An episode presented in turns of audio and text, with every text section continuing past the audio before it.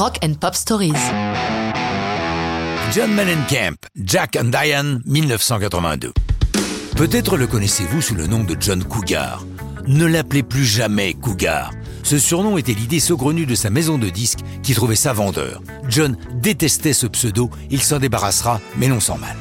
Trouver sa voix dans la musique va s'avérer compliqué. En 78, il est pris en main par Billy Gaff, manager de Rod Stewart, et part à Londres enregistrer l'album A Biography.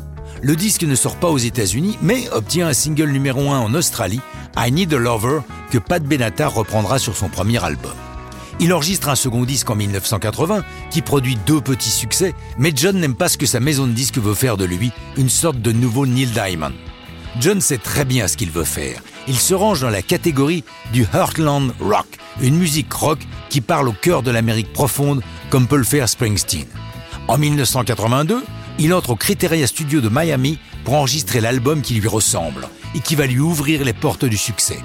Parmi les chansons de ce disque, Jack and Diane. L'idée lui est inspirée de sa petite ville de Seymour, dans l'Indiana, l'histoire de deux lycéens qui tombent éperdument amoureux l'un de l'autre. Il sait de quoi il parle, lui qui fut père à 19 ans et grand-père à 37. La chanson est très nostalgique. Ce jeune couple à peine parvenu à l'âge adulte, mais dont les plus belles années semblent déjà derrière eux. Comme il le dit, j'aime parler de choses apparemment insignifiantes. C'est facile de prendre un journal et de parler de l'état du monde, mais à quoi bon insister sur des choses que tout le monde sait déjà? J'aime parler de sujets du quotidien qui frappent directement au cœur des gens.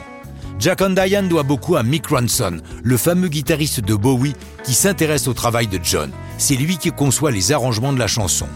Influencé par le hit de Phil Collins In the Air Tonight, Mellencamp souhaite un break de batterie dans cet esprit. Son batteur Kenny Aronoff lui sert sur un plateau. Nouveau désaccord avec sa maison de disques, pour la vidéo tout l'argent est investi sur un autre single, Heard So Good. Il est hors de question de mettre de l'argent sur Jack and Diane. John va voir le réalisateur, Paul Flattery, et lui dit Est-ce que tu peux me garder un peu de pellicule? J'ai une chanson à laquelle le label ne croit pas, je t'amène quelques photos d'adolescence, tu me filmes n'importe où la chantant, on insère les photos et il t'aurait joué.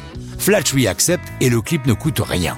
Quelle bonne idée Si Heard So Good devient effectivement un hit, classé numéro 2, Jack and Diane devient numéro 1, place que la chanson conserve 4 semaines consécutives.